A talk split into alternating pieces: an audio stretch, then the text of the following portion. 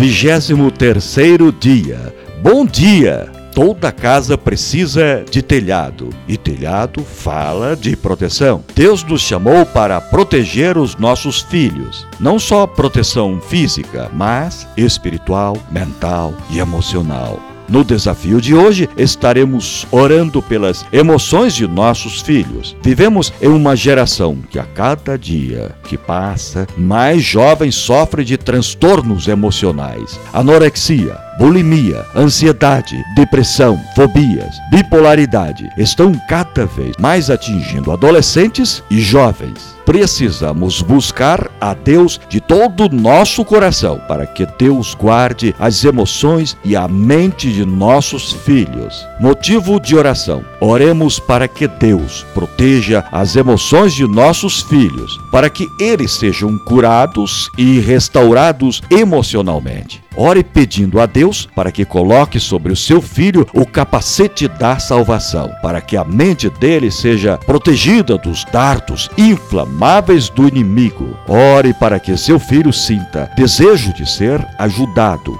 caso ele esteja sofrendo de algum transtorno. Ore especificamente pela mente e emoções dos filhos. Ore para que todas as brechas sejam fechadas, para que o inimigo não ache ocasião para afligir as emoções do seu filho. Que o amor de Cristo nos motive